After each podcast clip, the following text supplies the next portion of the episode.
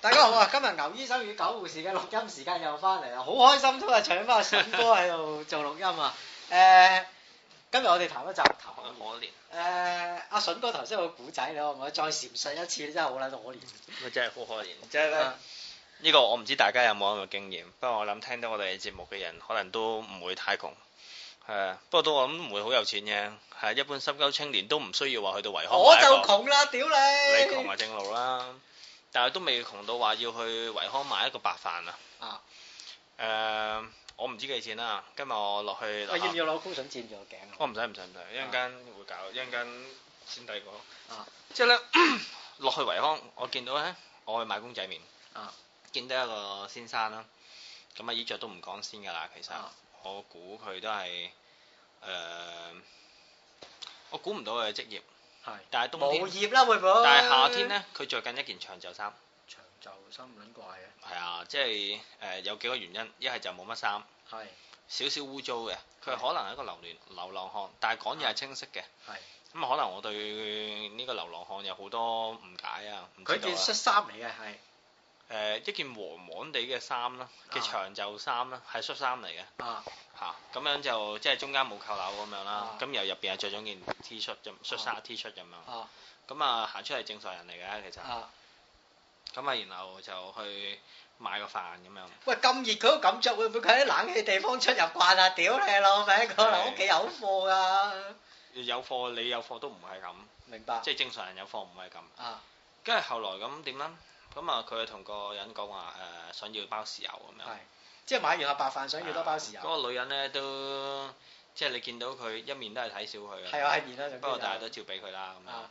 啊，不過同一個情況咧，我有試過喎，我試過喺誒維康度買個豬油喎，豬豬油豬油就係買一嚿豬嘅油啊，油都賣嘅咩？有有有有，即係佢有維得康邊賣，有豬油賣㗎？有豬肉賣噶嘛，哦，我就咁買個豬油，啊啊佢又好樂意切俾我但係照稱喎，誒照稱，啊咁啊幾蚊咁樣啦，啊，咁啊我買嚟拜四角啊嘛嗰時候，哦，係咁咩咪用豬油拜嘅咩？誒唔係係㗎攞係㗎豬肉拜嘅咩？豬油，一係啊係啊，哎一呀定要我冇買係喎揾啲濕嘢嚟拜嘅，係啊，係啊哎呀，我冇喎，跟住然後咧，咁點咧？嗰、個嗰、個嗰個人咧就拎咗包豉油咁啊走啦。啊啱啱食飯諗住，啊發現入邊冇匙羹喎。啊咁你買飯盒咧冇俾匙羹咧，原本係應該係售貨員有問題啦，係係咪係先？即係係你買益力多都送飲管啦，係啱咪啊先？啱啊咁點一知咧，嗰個師奶咧自己錯咗，都不特止啊，仲去屌鳩人哋，啊就係話幾蚊買個飯盒，又啊要豉油，又要匙羹，啊有冇咁撚多嘢送啊？ 啊！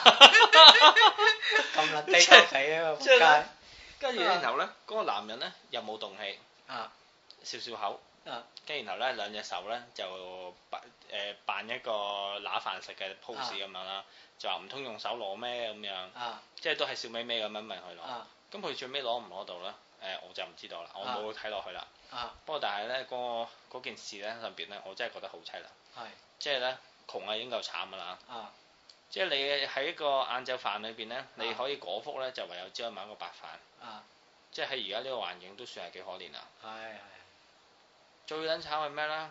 屌你尾原本食飯本來係件開心嘅事嚟，係即係你無論食多食少啊，你填飽個肚應該都係件滿足嘅事，你起碼有飽肚嘅感覺啊！啊撲街臨食飯仲要俾 人屌，為嘅係咩啊？啊為嘅就係佢一支應有嘅匙羹。啊跟住然後咧，我仲喺度諗，你有時翻工俾老闆屌都係一種幸福嚟嘅，係，因為你覺得誒、呃人就係咁撚賤格㗎啦啊，俾個有錢人屌鳩你都你覺得應份嘅，因為有錢人哋覺得佢係撲街啊嘛，啊可以咁諗係嘛？啊可以咁即係諗冇啊啊！我打去工，屌你尾收咗小費，俾人小口應份啊，係咪先啊？啊，撲街！屌你尾俾圍空啊審屌 喎！即係你明唔明？佢仲問你個匙羹，即係即係佢應份得到嘅嘢攞唔到，不但止仲要俾人屌係咯，即係咧，我我嗰時候咧，我就覺得真係好凄涼啊！即係點解咧？只係想喺呢個時候喺晏晝食個飯，仲要食白飯只係食白飯。咁但係佢冇錯㗎，啊我俾足錢嘅喎，係我有冇欠你啊？冇我冇欠你啊嘛，我哦啊冇欠你，我食咩關係撚事啊？啊係啊，即係咧，但係誒、呃而個匙羹我應該有嘅，係即係正如你個飯你唔可以唔俾飯盒我一樣啫嘛。你係擺落個膠袋俾我，你夠膽？係你即刻即刻份工你唔使翻工。係我係佢，我即刻叫佢叫經理出嚟添。係即係誒、呃我要即係要去報復啊！係啊我一定會，我喺嗰時候一定會諗辦法咯。係。係啊唔係，但係呢個人我諗誒，佢、能夠可以仲笑一笑，可以仲咁有氣度同佢講，有兩個 option，、嗯我自己睇啊，狗護士咁睇。第一，佢好有貨；呢個機會太細。第二，佢已經係成日俾人屌，屌到一個咁階段就係呢啲佢唔覺得係屌， 即係佢唔覺得你係正常係溝通方正常法，溝通我方唔法覺得有啲咩嘢需要同佢勞氣。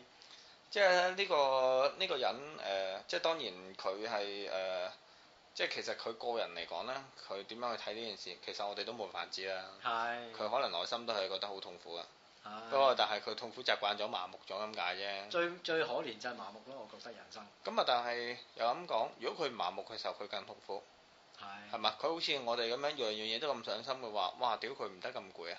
佢可能真係誒後邊嘅包袱大到不得了，佢只可以揀麻木，係咪先？啱啱啱有啲人佢唔係揾唔到錢嘅喎，可能揾七八千蚊都話自己好窮咁樣，咁點解呢？屌你尾住層樓五六千， 咁你食飯搭車冇唔咗係你千聽零我 蚊，講啊！有一次我同個醫生傾偈，個醫生係 consultant 級，嗱 consultant 係等同司長級，即係局長級人工㗎嚇。醫生嘅 consultant 啊，等同局長級嘅人工，廿鳩幾萬一個月㗎嚇。嗯即係佢哋係局長級人工，所以好多人都望升職。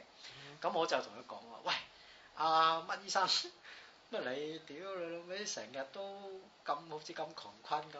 佢即刻拍台，佢真係咁樣喎，揸住支筆，我屌你個老母啊！佢真係咁樣，哇！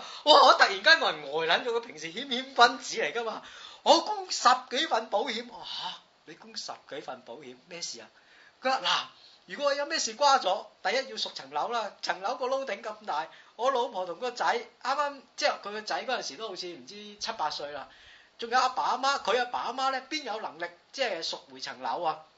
我一份啊供呢啲，一份啊供個仔嘅誒教學。如果我瓜柴咧，佢仲有得即係讀書唔知讀到幾多歲嘅，一份就要俾個老婆，一份啊俾阿媽， 一份啊俾阿爸，一份俾外父，一份啊俾外母。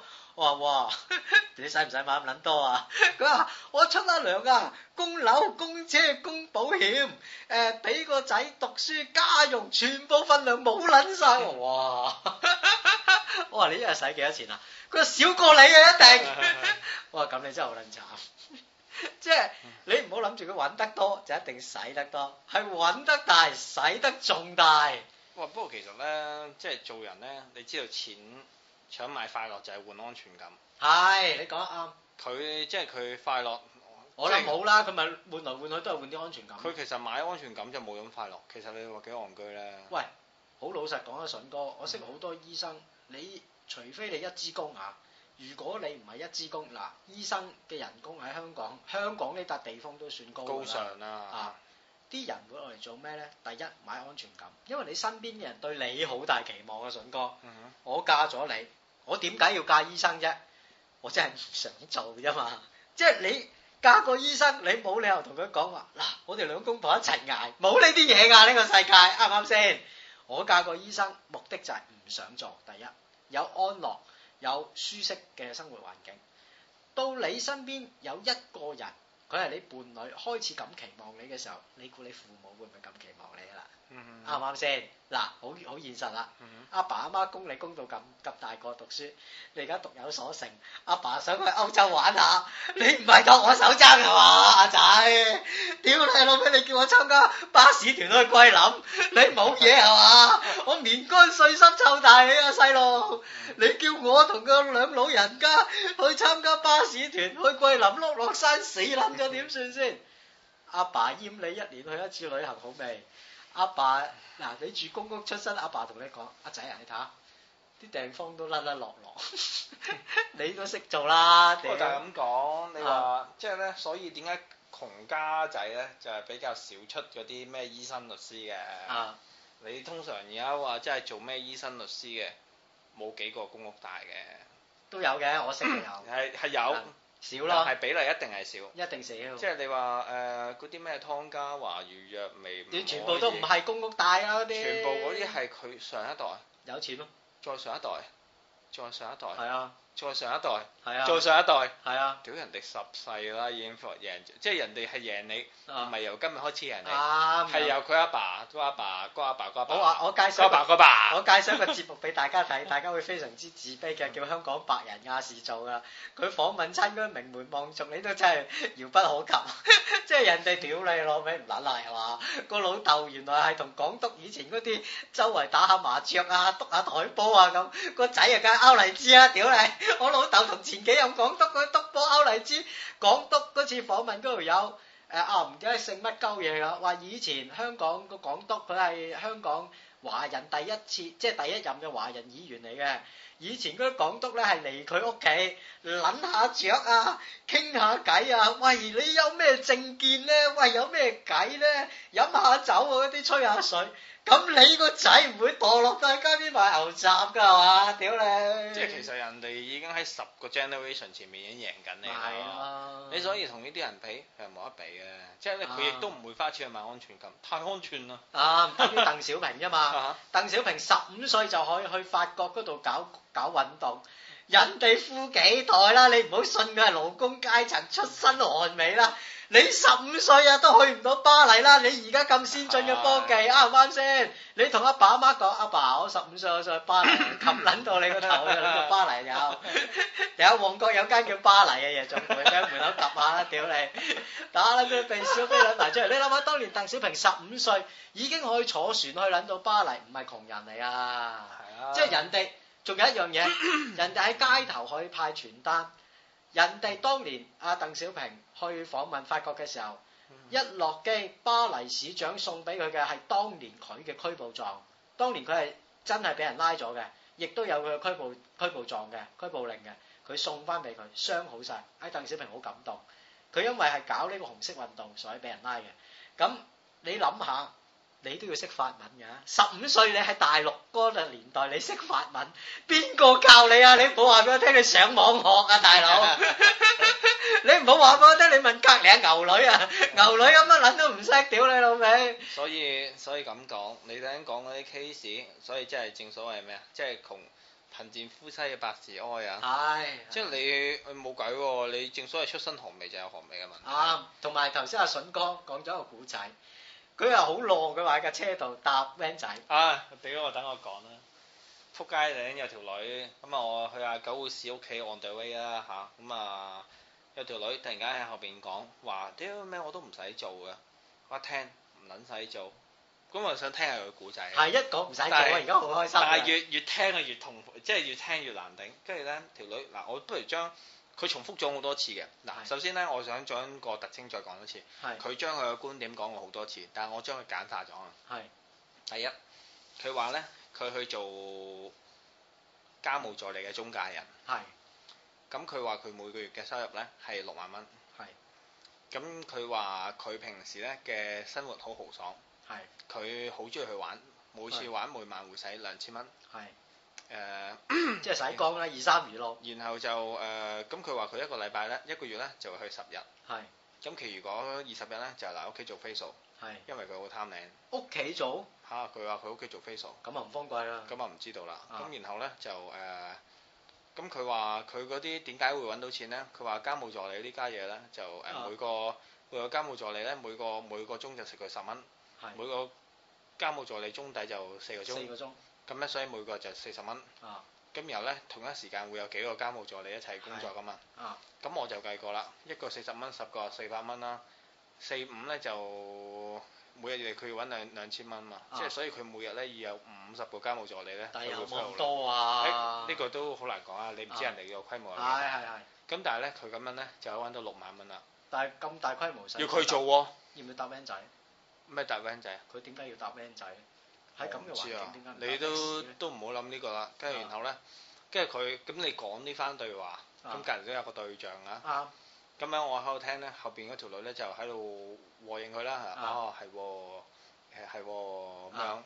跟住然後咧就誒一路講嘅時候咧，就嗰條女又話自己好有錢嘅時候咧，隔離嗰條女咧就誒表現咗一種好羨慕嘅感覺。係跟住我心諗真係作嘔。 啊其實我又會即係當然唔會踢爆佢嘅網居啦，係咪？但係我哋嗱，我哋不如大家討論下，你覺得中間我哋大家討論下有漏洞有幾多啊好嘛？係即係你你就可以諗下咧，呢、個人佢係個自信心係低落到點樣一定係啦，你頭先嗰個人，我哋頭先講話攞買白飯嗰人啊，佢雖然麻木，係，但但係佢自係信心一百 percent 㗎，佢係可以有辦法。我就算係我攞翻我應該要嘅，啱啱。係嘛？就算喺最低微嘅位嗯置，我都要爭取自己嘅權益。係啊，個即匙係羹你應該俾我。我仲有手，我仲有手段。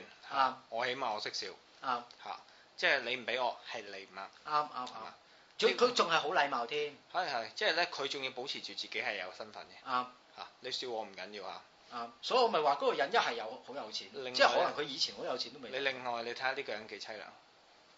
誒、 我唔算係一個窮人，啊我都唔會話俾人哋聽我每個月揾幾多錢，啱我從來冇試過咁講。啱我亦都唔會確切到話俾人哋聽，我每一晚出去玩嘅時候呢，我會使到會使幾多幾多 錢。啱誒嗰個數係每日都會唔同嘅，啱有時可能係使兩嚿水，啱咁有時可能會使多啲嘅。啱我唔會將一啲咁嘅觀點呢，你記唔記得我留心我開頭點講？佢係不停重複佢。係啊係啊點解？你怕人哋聽唔到你係。啱好有啊錢，啱啊好凄涼。啱！我話俾你聽，我有個同事有一次喎，就攞張過數紙，即係嗰啲匯豐嗰啲過數紙啊，俾我睇。嗱，你睇下，咁咧個戶口過五十萬。佢覺得呢個額可能已經好大啦，即係個數佢特登咁樣樣喺個銀包攞出嚟俾我睇，咁我咦話唉好犀利喎，唉一般啫，點點點點，我識得有好多人好有錢，尤其阿鄧公子，你一問佢，喂誒呢排點啊？唉好撚窮啊，屌要找數啊，我話找咩數啊？卡數咯，我話屌你老味，你個撚樣找卡數， 好似我落去攞八達通找數咁嘅啫，我不嬲識你都係，我話你係咪你平時唔好掩飾你嘅身份喎？佢話唔係啊，我好撚窮。好得意你啊。通常有有錢嘅人嗱，我識得有好多以前做生意有啲有錢人，佢永遠做咩咧？扮窮。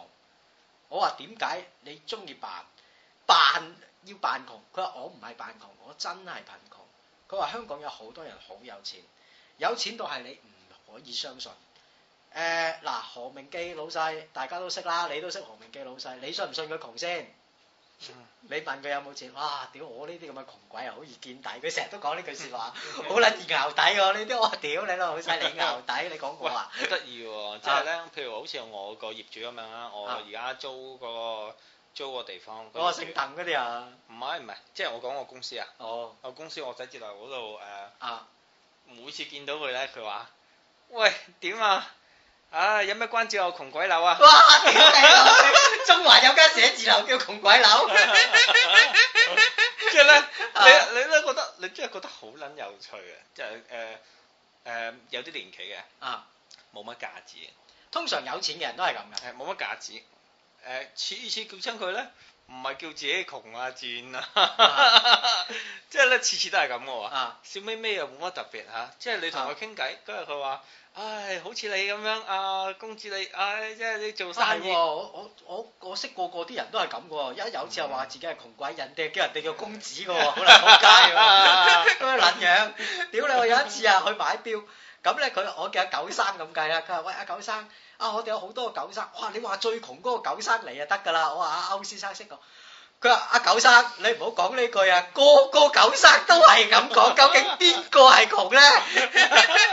佢真係咁講，因為我聽到佢電話度，佢一講，佢話喂我係阿九生啊，阿陳生啊。佢話邊個陳生？最窮嗰個陳生，我屌你老味，個個都話係最窮嗰、個，冇撚嘢啊嘛！不過好得意啊！誒、我啊近排有個學生仔，誒佢係揸的士嘅，啊，咁啊平時朝頭早咧過咗我 peak hour 咧，你知我朝頭早唔開工噶嘛，係咁咧就會有時啊中意車去我屋企度同我食早餐咁咁好樣，啊係啊係啊，即係因為佢賺完錢啊嘛，啊，咁中間佢話到十一點就冇嘢做㗎啦。係係係咁啊車過嚟食早餐咁樣。啊跟住然後咧，佢話阿阿筍老師啊，點解你成日都好似好撚窮咁樣啊？屌即係咧誒，我呢啲一係次食認真身份完飯，啦第一食完飯，咁佢話俾翻俾翻錢我咁樣啊，咁俾翻錢我我又要喎。啊咁啊，但係你唔俾我又唔會出聲啱啊，啱啱咁冇乜所謂啦，你俾我咪要啱咯。啱嚇！ 即係我又冇覺得我特別需要請你而顯示我覺得我自己好有錢咁樣，我又唔會覺得誒、呃你俾我我又覺得冇乜嘢，你唔俾我咧我又覺得我咪搶你數咯，啱即係我唔會當係一回事啦。咁然後咧，但係咧佢咧就話啊，點解你成日覺得自己即係成日都好似好窮咁樣嘅咧？啊誒、我話誒、你試下有兩間公司喺身，你咪知有幾窮咯。啊 咁然後咧誒、又供下老豆老母啊啦，咁然後咧喺度講，啊啊後來發現咧，原來咧係係有種咁嘅習慣嘅喎，啊即係當你開始誒、其實可能誒係、因為成日撳計數機，係所有做生意嘅人有個特點，你成日睇個數，成日睇數，係啊，你根本就每日都計住你自己今日賺幾多啱蝕幾多，啱啱好似你每個你每日你伙計鋪租人啊工。噼里卡啦，其實你唔窮㗎，你每日嘅開銷可能嗰個好金喎，你而家講緊係啊係啊，鋪租人工，你皮皮嘢上落，即係你揾到錢，你揾到錢，啲錢咪又碌翻出去。啊，所以你我頭先話行，我哋頭先食完飯。啊行去何明記門口嗰度搭車啊嘛，啊我望到對面張招紙，佢話請收銀都八千蚊啦。啊，你諗下八千蚊啱啊喎，啱超過收銀。你睇下裏邊幾多人何明係基啊，你話係啊何明基窮屌你，佢一日營業，佢一日運作嘅標領啊，可能都講緊係十幾廿萬啦，你買貨我諗啊唔買貨啊得，唔即係得啊買入應該唔係，即係如果佢買貨買貨人工，我哋講佢使啊，唔係一即係日一日嘅運作成本啊，成本十幾萬，冇咁多，冇咁多，冇咁多，冇咁多。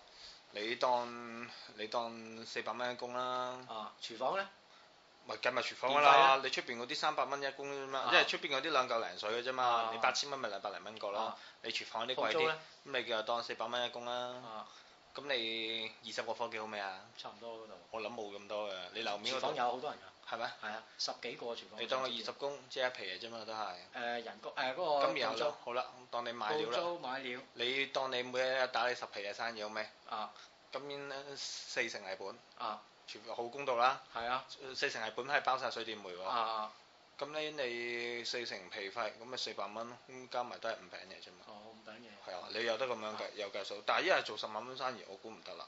你諗下一個顧客入嚟，平均幫襯五十蚊啦。啊十個客就係五百蚊，一百個客先五千蚊，啊，一日要做一千個客，要做兩千個客喎、咁啊係佢冇佢冇大壇嘢擺嘅喎，喎，冇㗎冇㗎冇㗎，即係你話人哋做酒樓擺一大壇係啊嘢係啊係嘅，啊賺到呢個數好正路。啊啊，人哋擺一晚酒都二三十萬啊啦。啊，對於佢哋嗰啲做碟頭茶記飯，嘢碟頭飯點賣二做二千個啊，好鬼誇張啊！明白我估唔得啊。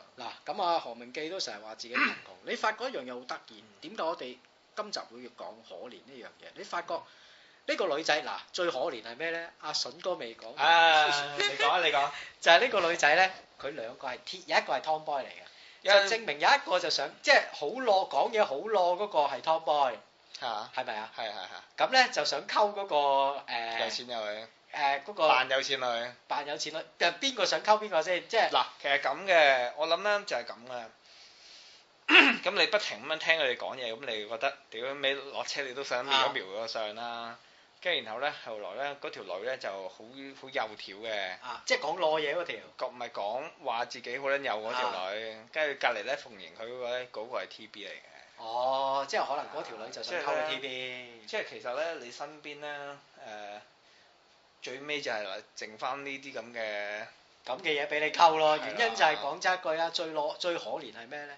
就係你有咁嘅性格，周邊啲男仔都走撚晒啦。咪就係啦，咁你焗住就要食啲同性嘅物體啦，即係最可憐係呢樣嘢，等於我個同事啫嘛。點解佢要攞張提款單俾你睇？就係、因為窮啊嘛。嗯佢驚人哋睇小佢，佢咪可憐到一個階段，我攞張提款單，嗱張提款單都唔知係咪佢㗎嚇， 咁、個個數單就要俾你睇，要話俾人聽我有錢。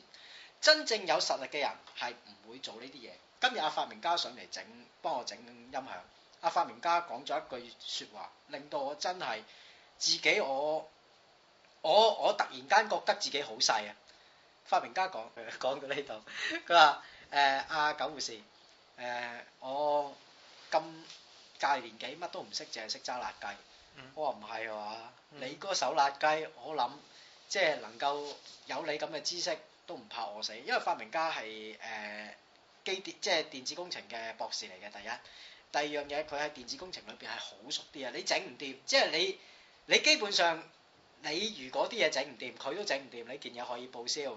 試過旺角有一單嘢，我哋個老友阿啤利強開 HiFi 公司嘅，啊講名都唔驚㗎啦，阿啤李強唔會聽呢個節目嘅，永遠都。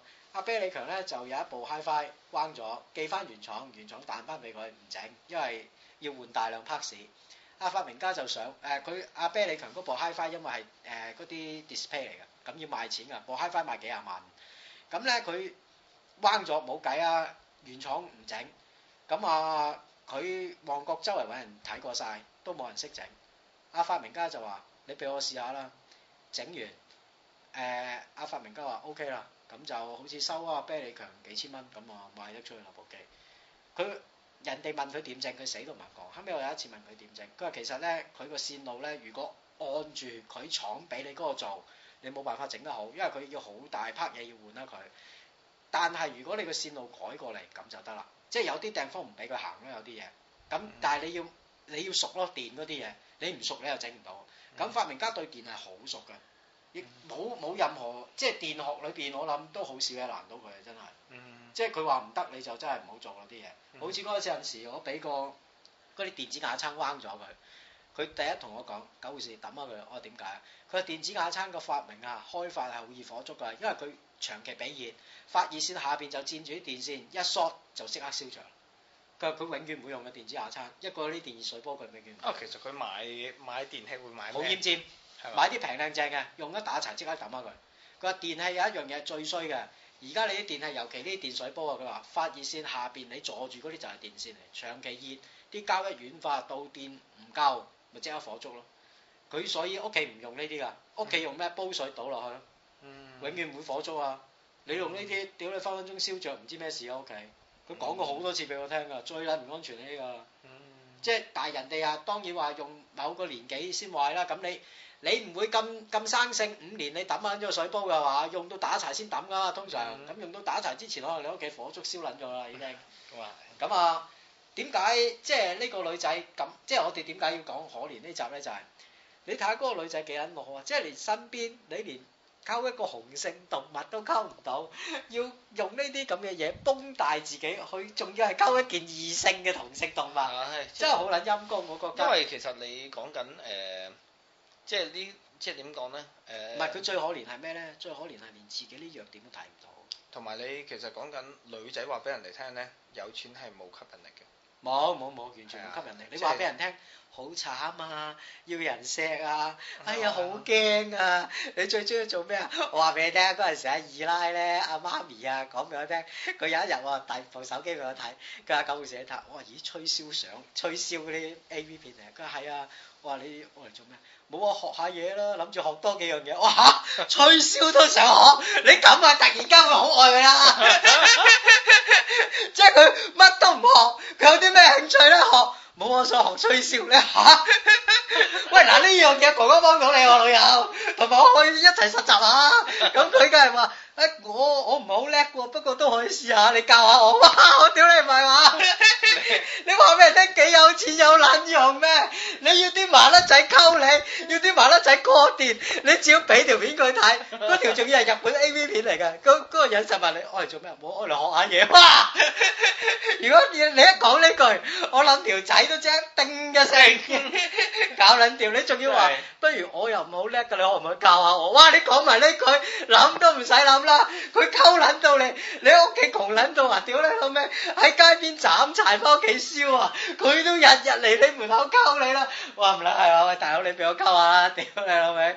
喂你話一齊實習下，仲要話自己唔叻嘅，屌你老味！我自己唔叻先睇呢片，哇！屌你，我都未試過有條女咁同我講。屌你老味講得完真係人都癲。即係女人嘅快樂咧，我估咧啊係可以有部分係嚟自金錢嘅，但係我唔完全係啦，肯定。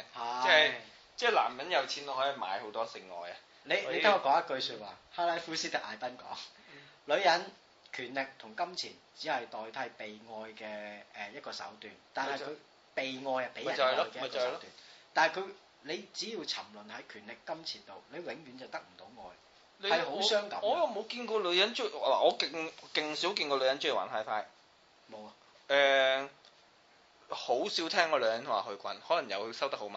係誒，少量女人中意食煙，係，好識飲酒嘅女人我冇乜點見過。我見過好多你見過好多啊？好多係咪？即係好撚識飲嘅飲名酒，仲要係嚇嚇。啊飲名酒，誒但係我話俾你聽啊，我見過好多女人，你上述嗰啲飲靚酒啊，誒、有好多金錢啊， 都係嗰啲咩離撚咗婚啊，唔哦夠三十歲啊，屌一係老公撇佢，一係佢撇老公啊咁嗰啲咯，屌！即係其實誒、呃所以我我懷疑啊，即係即係女人對呢啲所謂誒、呃嫖賭飲吹呢啲咁嘅嘅嘅嘅嘅興趣咧，啊其實佢哋個悟性一定係好低 嘅。啊，同埋一樣嘢，你聽我講啊，始終我哋都係一個男性嘅社會。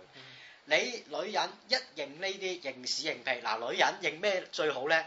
我冇啊！我平時都中意着下 T 恤啊，個波又唔夠大，係啊，大啲薄褸唔知點解，大大極都係爭少少，你都俾我睇下。咁嗱，你認呢啲，我話俾你聽，你一定好撚多仔溝你。你話我冇啊，我想學下嘢，我我學吹簫啦，又唔係好叻啊，你可唔可以教我？呢啲我話俾你聽，你去邊度都好受歡迎。 但係 International 你你最慘係咩咧？認你有錢，認你知識水平高，認你學識高。我話俾你聽，通常有一班人你幾靚都好，擁埋嚟全部飛走晒，嗯 就因咁為你講。始終都係一個男性主導嘅社你會。同埋你話咩學識高呢啲嘢，就算喺男性群體裏邊啊，作為交一個朋友，啊，你都唔想啱啊！你講呢啲出嚟有咩用啫？大家啱傾啱傾，唔啱傾唔啱傾啊啦大家做會朋友嘅，誒、呃有錢冇錢一回事啱嚇，誒係傾緊大家有冇咁嘅，有冇同樣嘅志趣啱嚇，啱啱嘴型啦，簡單簡單啲，誒、呃都唔係講話你喂，屌你就雙博士學位都好啦，啊屌我玩之你啊啊嚇，即係呢啲嘢同我冇關㗎嘛，啊係咪？即係女人對呢啲嘢咧，應該係即係點講咧？即係如果你係交朋友裏邊諗住認屎認屁咧，其實係真係好我話戇居。俾你聽，我試過識一個女仔，佢真係認屎認屁，但係佢認得嚟係好受人歡迎嘅。有一次我哋即係落級 喺澳門嗰條女咧，我哋傾傾偈，佢話：唉，我個人好自卑。我話點解？佢話係啦，我粒波的好細粒俾你睇。哇！嗰、個係咩？ 我隔離個撚樣食緊支支煙都跌撚咗大髀嗰度，真係佢咁樣樣，我食緊支煙啊，筍哥噗一聲，哇！後尾佢係咩？嗰條女仲堅有一樣嘢攞俾你睇下，你你你睇係咪？哇！嗰條撚樣唔係渣，係點咧？即刻攞個口埋去啜，啜完之後我見個撚樣就係咁忍人啦，忍咗半個鐘頭。我話喂哥，你上唔上房？佢話九個四，喂你你誒我我上房先，不如誒喺香港等啊。咁我喺香港諗住等佢啦，咁我打個電話俾佢。點知一聽，咦長途電話聲嚟嘅，咁佢好接，我話喂你過嚟未㗎？佢話九號啊，我今日唔過嚟啦。我話點解？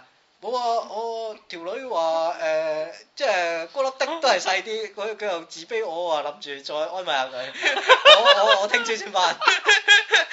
你呢啲認屎認屁又掂啦，屌你老味！嗰條女個樣唔掂，唔係好出色嘅啫。但係佢喺個條條女當中，佢居然講一句咁嘢，哇！佢食支我煙都跌喺埋落地啊！真嘅，屌你老味！唉幾撚攞膽啊！仲有一樣嘢啊！我有一次又係即係去去誒、呃香港玩，香港嚟嗰條女咧就誒、呃中女啦。咁咧佢講咗一句説話，咁令到我哋買啤酒咧就突然間買好多。咁點解咧？佢認咩咧？咁咧佢嗰樣嘢好語啊！佢我哋就叫佢喂啊靚女啊，你攞條毛巾嚟啊！嗰、個係啲啤酒妹嚟嘅，我仲記得喺旺角買大蚊啤，大蚊啤啲制服你知唔知點嘅咧？黑色嘅，紫色邊嘅。嗯咁咧條裙咧短到連底褲都睇得到嘅，差唔係咩多。係啊，咁咧佢咧就嗰日咧斟酒嘅時候，通常啲女仔咧咪咁樣烏低，即係坐一坐個身先幫你開支酒嘅，佢又唔係。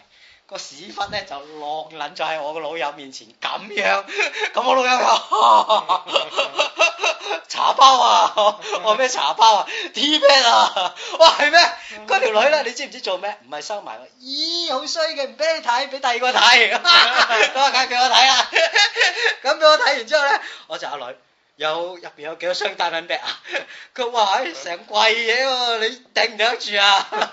我話咁都唔好攞，講多啊，攞住兩三打嚟招呼下啲老友。其實我哋得四條友啫，兩三打點飲啊？基本上豪俾佢噶啦。我哋真係俾錢佢，但係叫佢唔好攞酒過嚟。係嘛？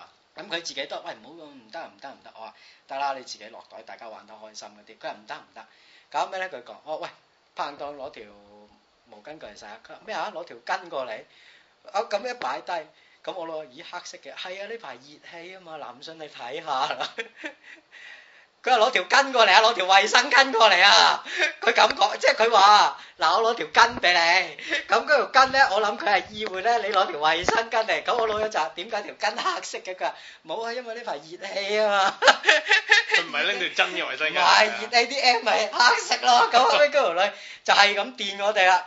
咁嗰晚咧，我記得就之後攞咗佢電話嘅，咁後尾我老友就瘋狂咁追佢啦，咁佢用啲手腕都即係。即係咪成日用呢啲嘢嚟電你咯？咁佢認啊認咩咧？好窮啊！誒、平時即係都冇咩即係手藝啊，就做賣酒嘅。但係哇，啲電力勁撚到你啊！真係，即係你電撚到你，我見女人都見得到，我都俾佢電撚到頭暈，大佬。即係所有我呢個近排上上網睇一個節目，啊咁咧就係講話咧誒講啲男人嘅咩北上攻略咁樣啦。啊佢話咧誒啲女人咧主要咧會同你講幾句對話，即係總之就係話自己係窮啊，近排生意唔好啊，啊即係咧都係講負面嘅嗰個部分。啊跟住然後咧誒，跟住然後咧另外一個人咧有個女仔就揭穿佢哋就話。啊！其實佢哋嘅收入係等於一個醫生同埋一個律師加 埋咁撚多嘅。係啊，屌！你有 咩資格可憐人哋啊？你打個銀包睇下你自己有幾多錢 啦、你係咪戇鳩啊你？呢啲簡直戇鳩啦，屌！啊，同埋我話俾大家聽，如果女仔啊，仲有一樣嘢我想講，第 DBS 嗰單嘢下下集先講。啊下集，我有一次就，如果啲女仔想電男仔，十電十應嘅，個男仔食煙嘅咧，我話俾你聽，你將個火機擺喺邊咧？個部落呢度咪有個位嘅，攝喺呢度。我上次咧，人哋幫我點火咧，嗰條女仔呢度一攞個火機出嚟，我揸住個火機，第一件事唔係點火。唔係唔係啱啦，神哥。後尾你知唔知條女講咩咧？嗱，條女好好有風度，亦都唔出聲，亦都唔笑。唔係你第一個係咁嘅，點解個個男人都係咁嘅？原來個個男人呢個火機唔係我嚟點火，係個撚個攞嚟聞下先。 呢啲咪次次溝女都溝成功啦，呢啲女就掂啦，你應試應屁 冇用噶。啊好啦，大家係咁多先啦，拜拜。